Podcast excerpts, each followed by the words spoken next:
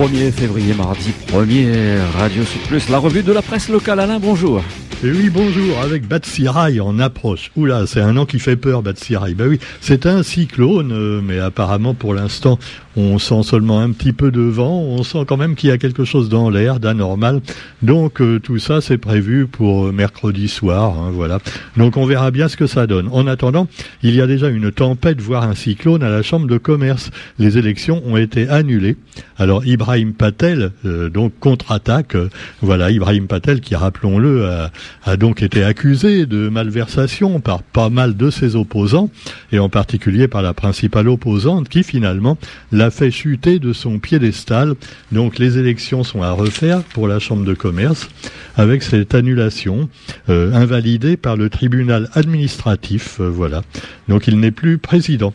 Alors évidemment, vous me direz que bon, le dieu des commerçants et des voleurs, c'est le même, hein, c'est Mercure.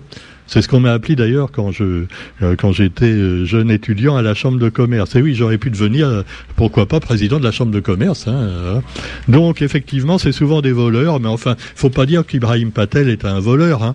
Non, faut pas aller jusque-là. Par exemple, on parle beaucoup de faits divers dramatiques, comme euh, l'histoire de Normal Lelandais et de la petite fille assassinée. Euh, bon, euh, c'est sûr que certains disent que c'est pas parce qu'il a été assassiné une petite fille qu'il a assassiné aussi un adulte après. Hein. Bah ouais, c'est sûr. Alors évidemment, selon les avocats, on peut toujours, que ce soit Ibrahim Patel ou des choses plus graves, eh bien rendre sains ceux qui étaient considérés comme des diables. Alors quoi qu'il en soit, une affaire plus comique quand même au tribunal de Saint-Pierre alors ces deux hommes qui étaient à la barre des comparutions immédiates, le premier a été acquitté faute de preuves qu'il est conduit.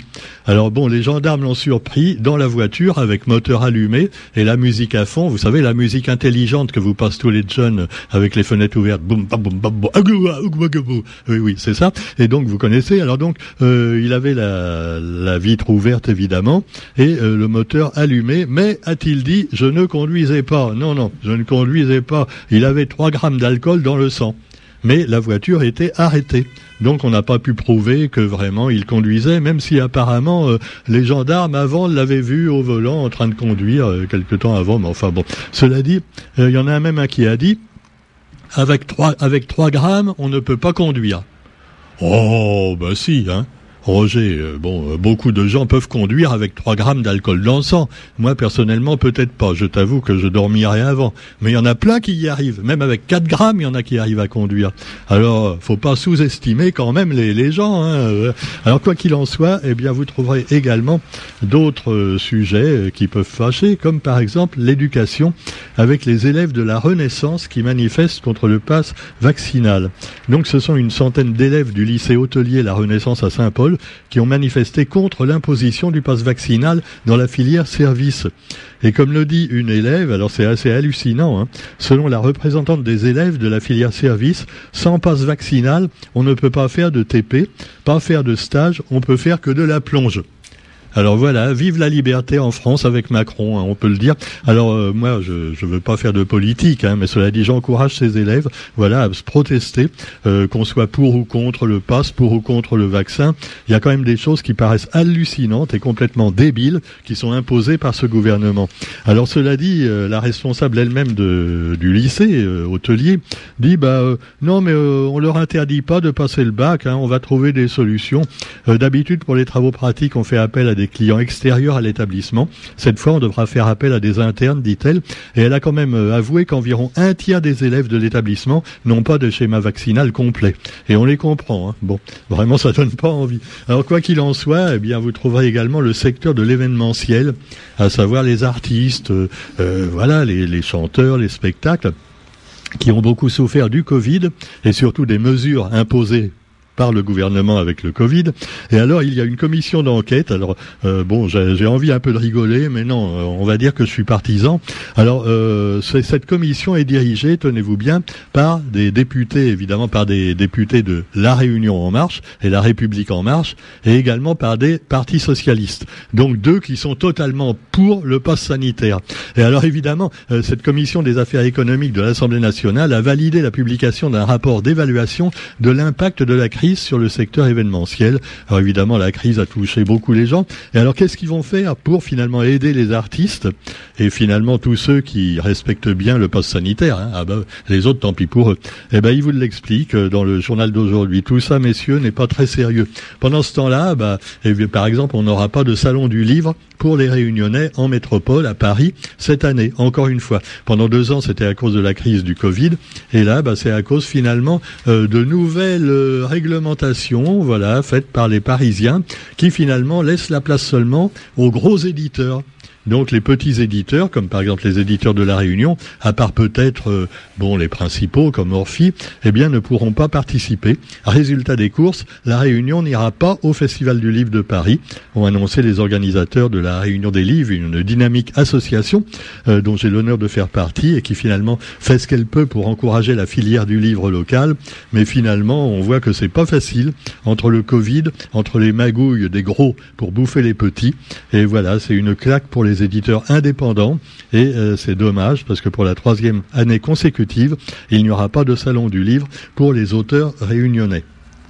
Alors évidemment, là aussi, bon, euh, on pourrait dire que si c'était mieux défendu depuis un an, hein, euh, dans la crise du Covid, bah, peut-être que ça aurait mieux marché. Seulement chacun défend son petit précaré, et finalement, voilà. Alors bonne nouvelle quand même pour le livre, tiens, local. Euh, bah ouais, puisque je suis auteur aussi, hein, j'en profite pour en parler un peu. le salon Athéna aura bien lieu. Il aura lieu au mois de mai. Il a été reporté déjà euh, une première fois, on le sait, mais on ne savait pas trop si ce sera en avril. Là, ce sera en mai. Donc, le grand salon du livre de Saint-Pierre aura lieu en mai. Et évidemment, il faudra, pour y participer en tant qu'auteur ou spectateur, avoir le pass sanitaire. Voilà. Euh, moi, je vais peut-être y aller parce que finalement, j'ai le pass sanitaire. Euh, non, non, je l'ai eu parce que, bah oui, euh, j'ai attrapé le virus, tu vois, avec euh, avec quelqu'un de vacciné en plus. C'est assez rigolo. Donc maintenant, j'ai un pass pour pour quatre mois, juste jusqu'à fin mai. Alors bon, je peux je, participer, aller à la médiathèque, aller dans les salons. Voilà. Alors je me suis demandé quand même si j'allais le faire parce que par solidarité pour tous ceux qui luttent contre le poste sanitaire, j'ai bien envie de pas y aller quand même, tu vois. Mais enfin, en même temps, je pense à mes amis qui sont obligés donc pour gagner un peu leur vie, et aux éditeurs également, eh ben si, on boycotte, euh, c'est peut-être pas finalement la meilleure solution. On se tire aussi une balle dans le pied. Alors je ne sais pas. Euh, chacun fait ce qu'il veut. Moi, je suis pour la liberté. Je doute. C'est la seule chose que dont je suis sûr. Et puis, bah, vous avez aussi, euh, bah, dans l'actualité, vu par le quotidien, le Nouvel An chinois, et on reste dans la culture, avec des festivités en toute intimité, là aussi à cause du Covid, qui a quand même réduit un peu les festivités. Alors évidemment, bon, euh, symboliquement, Roger, on va euh, prendre un pétard, hein, non, non, pas, pas ce que tu penses. Ça se fume pas. Le pétard pour faire boum. Ah. Alors bonne année du tigre. Et alors, ce qui est rigolo, c'est que devinez qui souhaite, euh, dans un encart publicitaire, la bonne année du tigre à tous nos amis chinois. C'est Ibrahim Patel, ex-président de la Chambre de commerce et d'industrie. ah non, je ne sais pas si vraiment Ibrahim Patel, il doute de rien. Bon, alors, bonne année du tigre également de la part de la présidente de la région, Huguette Bello.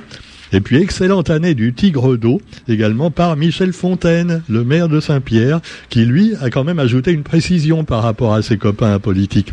Parce que c'est le Tigre d'eau alors quelle est la différence entre le tigre d'eau et le tigre de terre, par exemple? Alors on vous l'explique également, hein, euh, l'année du tigre d'eau. En effet, on apprend que le zodiaque chinois se compose de douze signes représentant douze animaux. Un signe chinois dure un an et chaque signe se répète donc, Roger, tous les douze ans. Faut écouter un petit peu. Bon. Alors, les années dans l'horoscope chinois se divisent en métal, eau, bois, feu et terre. Alors moi, je sais déjà que je suis métal, tu vois, à fond. Mais bon. Alors cela dit, les années de métal ont une terminaison en 0-1, comme 2011, 2020, 0 ou 1. C'est un peu comme pour les ordinateurs. Les années de l'eau ont une terminaison en 2-3, le bois en 4-5, le feu en 6-7 et la terre en 8-9. Donc ça veut dire que là, eh bien, euh, on est en 2022. Alors 2, si je compte bien, c'est une année de l'eau. Voilà, c'est pour ça que c'est le tigre d'eau et non pas le tigre de métal ou le tigre de feu. Ah, c'est intéressant, hein, voilà. Alors si vous voulez savoir votre horoscope chinois, Alors évidemment, il y a aussi, on le sait, les dates de naissance. Hein, euh, euh, voilà, c'est un petit peu compliqué, mais euh, oui, oui, c'est, mais c'est, bien. ça permet aussi de s'amuser à voir. voilà. Alors vous avez l'année du tigre également qui concerne les cochons. Euh, ben oui, c'est ça, parce que c'est tous des animaux, tu vois. Alors, moi, j'ai regardé mon signe, je crois que c'est le rat. Hein. Oh ouais, le rat. Alors le radeau, alors euh, puisqu'on est dans le dans cette année. Euh, alors je cherche le rat quand même pour vous dire ce qui m'attend. Hein. Alors forme, ce ne sera pas une année facile. Ah bah vous voyez, c'est vrai. Hein. déjà j'ai attrapé le Covid en janvier, ça, commence bien. Alors donc euh, vous devrez penser à vous. Il vous faudra vous ressourcer le plus souvent possible. Donc je vais demander au président de Radio Sud Plus d'arrêter un peu de temps en temps, tu vois, tout en étant quand même euh, bah, ah oui, qu'on me donne quand même des sous pour acheter le journal. Alors cela dit, vous devrez gérer votre stress car vous ne pourrez pas éviter des moments de pression. Euh, bah dis donc, ah, ça fait peur. Hein. J'ai passé une année pourrie encore, c'est pas possible. Alors par contre, année professionnelle intense et également, eh bien, les histoires d'amour. Mais là, ça vous regarde pas. Voilà. Bon, alors cela dit, tout euh, votre horoscope, euh, finalement, l'horoscope chinois, hein, comme l'horoscope euh, occidental. Si on regarde bien, c'est pas plus con que les informations données par les journalistes hein, à propos du Covid. Hein. Ah ouais, si on regarde bien. C'est à peu près bon. Alors cela dit, l'actualité nationale et internationale. Alors justement, on vous parle plus du tout du Covid. Alors moi, j'ai vu quand même un écho sur France Inter ce matin. J'ai entendu un écho. Euh, alors en métropole, on va pouvoir supprimer le masque enfin dans la rue. Voilà. D'ailleurs, on s'aperçoit depuis deux ans, les scientifiques sont d'accord pour dire qu'on n'est pas du tout sûr que ça serve à quelque chose. Tu vois ah non, c'est, pas sérieux tout ça, franchement. Non, mais franchement, hein. est-ce que c'est sérieux? Est-ce que ce monde est sérieux? Alors bon, euh, il y a plus d'hospitalisation en France, mais pas trop. Et puis il y a beaucoup moins de euh, réanimation. Donc finalement, euh, bah, il n'y a pas le feu au lac. Hein. et puis évidemment, le nombre de cas, même pour Omicron, commence à baisser. Alors, est-ce qu'ils vont nous garder le pass sanitaire avec tout ça? Parce que non, je ne vois pas l'intérêt de garder un pass sanitaire dans des conditions où il n'y a plus de virus. Non, non, mais maintenant c'est un truc qui est bien calé, tu vois, le pass sanitaire. C'était pas fait en fait pour la santé des gens. C'est fait pour les contrôler. Hein. Ah ouais, non, je suis pas complotiste, mais quand même, je me pose de sérieuses questions. Pendant ce temps-là, eh bien, vous avez par exemple le Royaume-Uni, euh, là où aussi on baisse un petit peu la garde face au virus, mais où Johnson a présenté ses excuses. Alors Johnson, c'est pas le vaccin, hein, on vous dit tout de suite, c'est pas Johnson et Johnson, c'est euh, le Premier ministre britannique. Alors il a présenté ses excuses. En effet, il avait fait la foire, la fiesta, avec ses copains, tu vois, en plein Covid, alors qu'il avait dit aux gens de pas sortir de chez eux, de pas faire la fête et tout. Lui a donné une là, où il y a le Premier ministre. Hein. Ils ont fait une grande partouze géante avec du whisky écossais et tout. En plus, il paraît que, alors c'était l'insulte suprême, hein, c'était pas du whisky écossais qu'il y avait, c'était du bourbon américain. Ah bah ouais, alors là c'était le comble, tu vois, non c'est une honte. Allez, cela dit, nouvelle escalade de la brouille entre Bamako et Paris. Allons bon. Euh, bah, le bal à Bamako, eh bien on n'ira plus au Mali.